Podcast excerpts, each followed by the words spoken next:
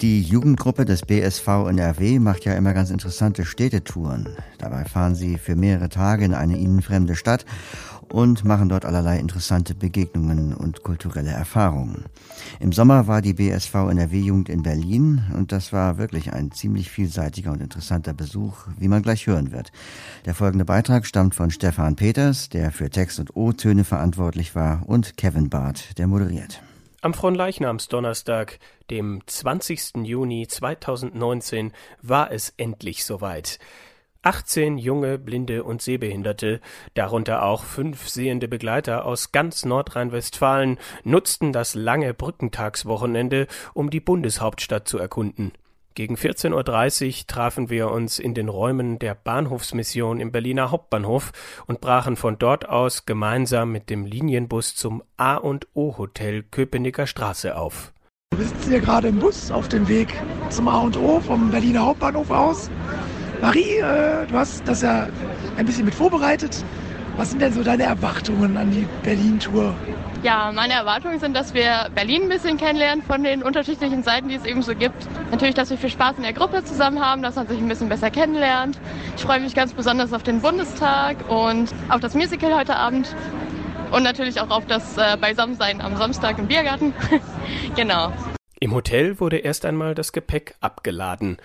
Außerdem hatten wir kurz die Gelegenheit, uns frisch zu machen, bevor es mit U- und S-Bahn zur Haltestelle Bellevue ging. Im Bahnhofsgebäude befindet sich der leckerste Jugoslawe der Stadt namens Marjans. Nach der Stärkung mit Hacksteak oder Grillplatte ging es zu Fuß zum Gripstheater am Hansaplatz. Auf alten U-Bahn-Bänken verfolgten wir das Musical Linie 1. Es handelt von einem jungen Westmädchen, das im Untergrund der Großstadt seinen Liebhaber sucht und dabei auf viele Berliner Charaktere trifft. Ein Stück, welches auch gut ohne Audiodeskription verfolgbar ist, liebevoll inszeniert und von Live-Musik begleitet wird.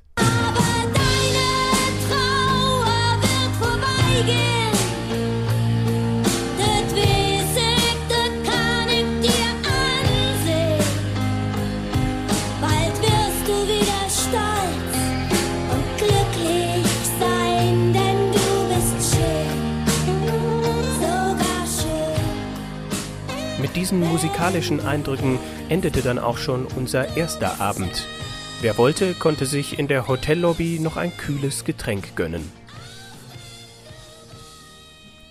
Freitag ging es dann recht früh zum Frühstück. Schließlich wollten wir an diesem Wochenende viele Eindrücke mitnehmen von der U-Bahn-Station Heinrich-Heine-Straße, welche circa 700 Meter vom Hotel entfernt liegt und in den nächsten Tagen unser Eingangstor in die Stadt sein sollte, ging es zum Hauptbahnhof und von dort zu Fuß zum Paul-Löbe-Haus. Dort führte uns Herr Zufall vom Büro des Bundestagsabgeordneten Uwe Schummer durch den Reichstag. Unter anderem stand dort ein großes Tastmodell des Gebäudes, das wir erfühlen konnten. Freitagmittag, 12 Uhr, wir stehen auf der Besucherterrasse des Reichstagsgebäudes und haben die Kuppel direkt vor uns, waren dort gerade auch schon oben, ähm, haben gerade eine Führung absolviert. Alex, wie fandest du es?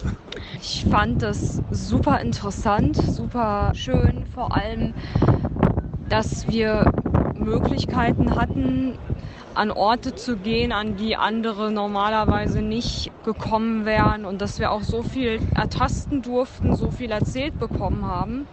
Also einfach nur wahnsinnig cool, wahnsinnig klasse.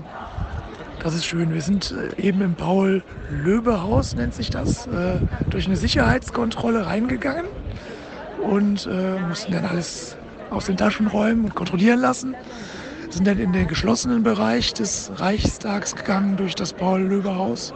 Das Paul-Löbe-Haus ist im Grunde das Haus, wo die einzelnen Fraktionen ihre Büros haben. Und jetzt sind wir am Ende der Führung angekommen. 23 Meter ab Besucherterrasse hoch. Oben ist eine Öffnung, da fällt dann Regen und Schnee rein in einen Trichter, wird dann abgeleitet. Und in diesem Trichtersystem ist auch eine Wärmeaufbereitungsanlage, also die Wärme, die Abluft aus dem Plenarsaal, die, der sich ja unterhalb der Kuppel befindet, wird dann genutzt, um das Gebäude zu beheizen. Das hat man so schön über den Audioguide hören können. Und es gibt hier dann auch, wo die Toiletten sind, eine Ausgabe für diese Audioguides. Da kann man sich auch so eine Kiste mitnehmen, wo verschiedene Tafeln drinstecken Noch einmal zur Erläuterung. In der Tastkiste, welche man mit auf die Reichstagskuppel nehmen kann, sind verschiedene Platten mit Reliefs von Gebäuden abgebildet, die man von der Kuppel aus erblicken kann. Nun ließen wir den Reichstag hinter uns und verpflegten uns am Hauptbahnhof. Von hier aus ging es dann gegen 13.30 Uhr mit der U-Bahn zur Magdalenenstraße in dem Bezirk Lichtenberg. Auf dem riesigen Areal des DDR-Ministeriums für Staatssicherheit besichtigten wir im Stasi-Museum, dem ehemaligen Verwaltungsgebäude, noch original erhaltene Büroräume der obersten Führung und bekamen interessante Eindrücke in die Spionagetechnik der Stasi. Zum Beispiel Fotokameras in Gießkannen oder Füller mit eingebauten Abhörmikrofonen – Neben mir steht jetzt Frau Genossin Odenius. Wir stehen hier in den Räumen von äh, Staatspräsident Mielke im Stasi-Museum. Sie saßen gerade schon in der Schreibmaschine. Ähm, was haben Sie denn da getippt?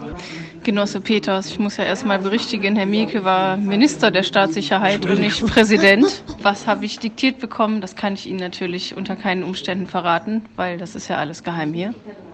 Äh, die Stasi. Ja, genau. ja, eben.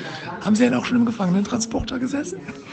Ja, das Vergnügen hatte ich eben auch schon. Es war sehr, sehr eng und sehr dunkel, aber es war ganz interessant, das mal zu erleben. Und man wird so ein bisschen demütig, finde ich, weil man einfach nochmal versteht, wie das damals abgelaufen ist und wie frei wir heutzutage glücklicherweise sind. Ja, was einfach damals mit den Leuten äh, gemacht wurde und wie die auch transportiert wurden. Kann man sich heute gar nicht mehr vorstellen, nee. dass dann nee. der Nachbar einen abhören könnte oder es kontrolliert wird, welche Radiosender man hört.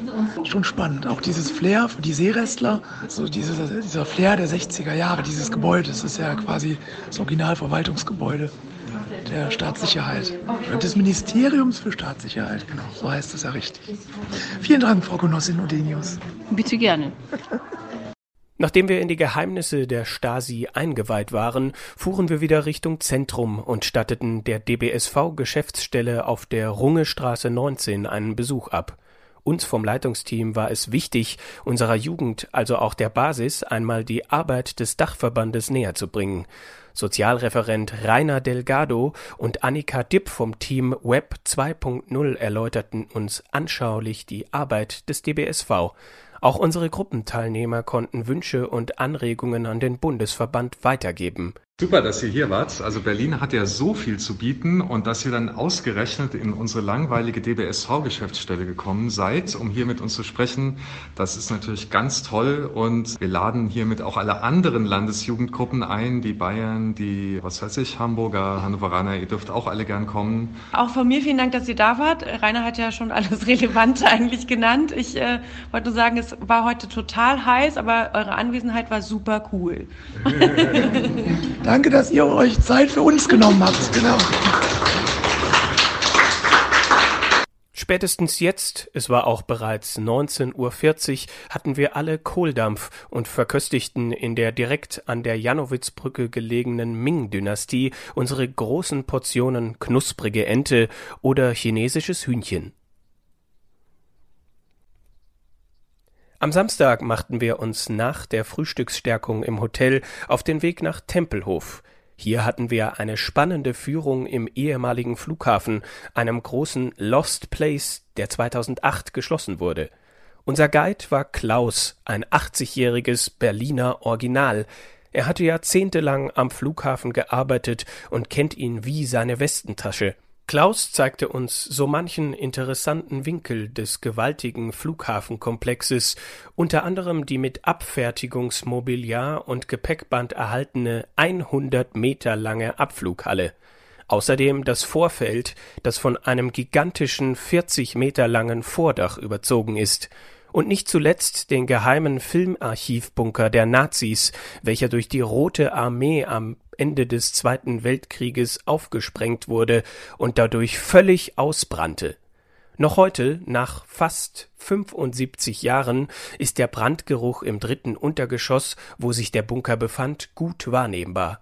Ein mystischer, aber sehr geschichtsträchtiger Ort. Hier ein paar O-Töne von Klaus, dem wir auch aufgrund seines trockenen Humors noch länger hätten zuhören können. Bad Brandmauer wurde abgefackelt. Und sie haben dann hier so eine Art Trümmerfeld, was dann den Amerikanern übergeben wird. Die Fenster sind alle rausgeflogen durch den Explosionsdruck. Und in diesem Zustand blieb diese Halle bis zum Jahr 1960, als dann man wieder den zivilen Luftverkehr etwas ankurbeln konnte. Und dann wurde umgebaut, neuer Boden rein, neue Decke, abgehängt auf 15 Meter, porthässlich, Charme der späten 50er. Riesigen Schutzraum Unterwelt, die wir jetzt betreten werden in einigen Minuten. Es gibt Stahltüren, die dann den Druck raushalten und auch irgendwelche Kampfgase oder andere Rauchgase und so eine Sachen. Platz für etwa auf zwei Stockwerken 600 Leute. Und das war in den Händen der deutschen Lufthansa, wie gesagt. Das war also eine Art Dienstschutzraum, wo die Beschäftigten der Lufthansa bei Bombenangriffen sich reingeflüchtet haben. Achten Sie bitte auf Schwellen in dem Bereich. Das ist so ein bisschen uneben, aber das kriegen wir hin. Im Tiefbunker, 12 Meter unter der Erdoberfläche, zwei Räumlichkeiten, dann jeweils fünf Räume übereinander. Außenbahnstärke 2,50 Meter Stahlbeton, obendrauf so eine Art Käseglocke aus Stahlbeton mit 3,50 Meter. Den damaligen Bomben sehr widerstandsfähig gebaut, in drei Jahren, 37 bis 40. Dann betrieben bis 1945, das heißt Anlieferung von irgendwelchen Kisten. Niemand durfte reingucken, außer den vier Berechtigten. Die wurden dann hier abgestellt, die Kisten, und wurden reingetragen, wurden dann entleert. Das wurde alles sehr sorgfältig katalogisiert. Und es gab auch eine Klimaanlage, klimatisiert, sehr gut behandelt. Ausgegeben haben sie wohl nicht allzu viel. Und dann kommt die Geschichte Rote Armee, steht schon kurz vor den Toren Berlins, man hört sie schon ballern. Da hat man dann die letzte Ladung geliefert, hat danach dann die Panzertür, die damals noch drin war, zugeschlossen, hat den Schlüssel versteckt, hat dort vorne eine Blendmauer errichtet, hat die verputzt, Farbe drüber. Besitzerwechsel, zehn Wochen war die Rote Armee Hausherr und dann kommt die Geschichte, entweder war nun ein Verräter drin, ein Judas, oder sie haben den Zufall irgendwie genutzt, sie haben wohl die Wand entdeckt, haben sie durchbrochen, standen hier vor der Panzertür, die war nicht zu öffnen, jedenfalls nicht mit normalen Mitteln, also Sprengung. Zu viel genommen, Sprengfalle, blöd, blöd angestellt, wissen wir nicht. An den Wänden dieser Rußbeschlag hier, der überall dann zu sehen ist, das ist alles ausgebrannt. Jetzt sind Temperaturen von über 1000 Grad Celsius entstanden und die haben den gesamten Inhalt dann derartig vernichtet, dass nur Asche übrig blieb. Ewig hat es keinen interessiert. Asche wurde irgendwann rausgekehrt und dann gab es mal jemanden, der war clever, hat dann mal jemanden beauftragt, so eine Analyse zu machen. Das ist der Ruß von einem Brand, der von Fotos herrührt. Das war also dann die Geschichte Depot der deutschen Luftwaffe, Luftaufklärungsbilder dann irgendwelche Filmrollen, negative Bilder, alles voll bis unter die Decke und das ist hier verbrannt. Nach der Besichtigung in Tempelhof stand Freizeit auf dem Programm. Ein Teil der Gruppe nahm einen Mittagssnack beim Burger King ein, ein anderer shoppte im berühmten Berliner Ampelmännchenladen Andenken und gönnte sich ein Eis. Hier noch einmal Frederik mit einem Statement zu Tempelhof. Die Unterwelt war sehr schön. Wir hatten einen sehr netten Führer, der uns mit dem entsprechenden Zynismus durch die Unterwelt geführt hat. Wohnen wollten wir dann doch dort nicht, weil es war nicht zu, so sauber. Es war alles doch ein bisschen verrußt. Aber es hat Spaß gemacht, sich das anzugucken. Es lohnt sich, einen Ausflug dorthin zu machen, auch für alle anderen. Um 15.30 Uhr führte uns Frau Winter, Tourismusbeauftragte des ABSV, über den Pariser Platz. Dabei erzählte sie uns so manche Anekdote über das Brandenburger Tor und den angrenzenden Bauwerken.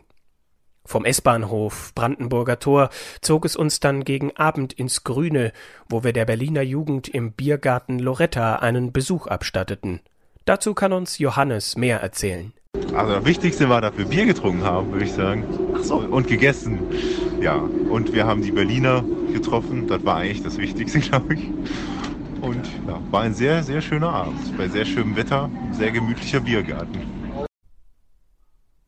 Und nun war auch schon der letzte Tag unserer Hauptstadttour angebrochen. Nach dem Auschecken im Hotel ging es dorthin, wo unsere Reise am Donnerstag begonnen hatte – in der Bahnhofsmission des Berliner Hauptbahnhofes durften wir unser Gepäck deponieren, während wir uns von Herrn Bogdanow in die Geheimnisse des lichtdurchfluteten Hauptstadtbahnhofes einweihen ließen. Von Gerkan diesen Bahnhof plante, da hat er auch äh, natürlich auch sofort gewusst, hier wird es nicht ganz einfach sein, weil in Berlin gibt es dann das große Problem Berlins ist, dass die Stadt in einem Sumpfgebiet gebaut worden ist. Das heißt, die Stadt hat ein Problem mit dem Grundwasser, das hier ganz nah am Boden ist, also ungefähr ein bis zwei Meter tief, beginnt schon das Grundwasser. Das heißt, alles sehr feucht, sehr modrig, sehr sandig. Ja. Man kann hier eigentlich auch sowas nicht bauen. Aber um das hier zu bauen, braucht man also ganz tiefe Gruben zu schaffen und diese Gruben noch abzudichten. So, dass es jetzt kein, kein Grundwasser reindringt. Ja? Und das, hat, das wurde dann hier gemacht. Auf, also das hat dann auch sehr viel länger gedauert, als man gedacht hatte. Zuerst dachte man, 2001 würde der Eröffnungstermin sein. Bis, also 2006 war dann der Eröffnungstermin. Aber besser als bei Bär, oder? genau. Fünf Jahre Ver Verzögerung. Ja? Das war ja die Problematik, wie heute auch mit der Bär. Ja? also sehr viele Baugenehmigungen, sehr vieles, also sehr viele mussten angeholt werden. Für jeden Abschnitt musste hier eine neue Baugenehmigung geschaffen werden, weil jeder Abschnitt hat eine also neue Krümmung, das heißt jedes, jede Gleisscheibe soll ange, angepasst werden. 2001 wurde klar, wenn man jetzt alles nach Regeln der Kunst macht, wird man nie vor 2008 fertig sein. Ja? Okay? Und was gab es 2006 in Deutschland? Fußball. Weltmeisterschaft. Richtig. Und man fühlt sich natürlich auch in der Pflicht, dass dieser Bahnhof direkt vor Weltmeisterschaft, vor Fußball-WM fertig ist. Deswegen hat der damalige, den, den Namen habt ihr garantiert schon gehört, Medon, äh, gesagt, mit der Faust auf den Tisch gehauen und gesagt, ich habe mir einen Bahnhof bestellt und keine Kunstwerk oder keine Kunsthalle, sondern und hier soll alles so sein, wie ich es mir vorgestellt habe. Das heißt, wir müssen 2006 fertig sein und hat dann eigen, also in eigener Regie sozusagen eigenhändig das Glasdach gekürzt und auch hier, das sieht man, also ja, kann man leider sich kaum vorstellen, aber hier sollte auch nicht dieser flache Decke sein, hier über uns, sondern es sollten hier Gewölben sein, so wie eine Kirche, die Kathedrale, ja. Ah. Und das wäre, das, das würde so schön ausgesehen. Um 12.30 Uhr hieß es dann allmählich Abschied nehmen. Die ersten traten ihre Rückreise mit der Bahn an. Ein großer Dank gilt vor allem unseren sehenden Begleitern. Ohne sie wäre diese Tour nicht so möglich gewesen. Und natürlich dem Vorbereitungsteam Marie Lampe, Stefan Peters und Andreas Hilsbrich. Letztgenannter konnte leider kurzfristig, genau wie Aneta, nicht mitfahren. Wir freuen uns schon aufs nächste Jahr, wenn es wieder heißt, die NRW Jugend on Tour.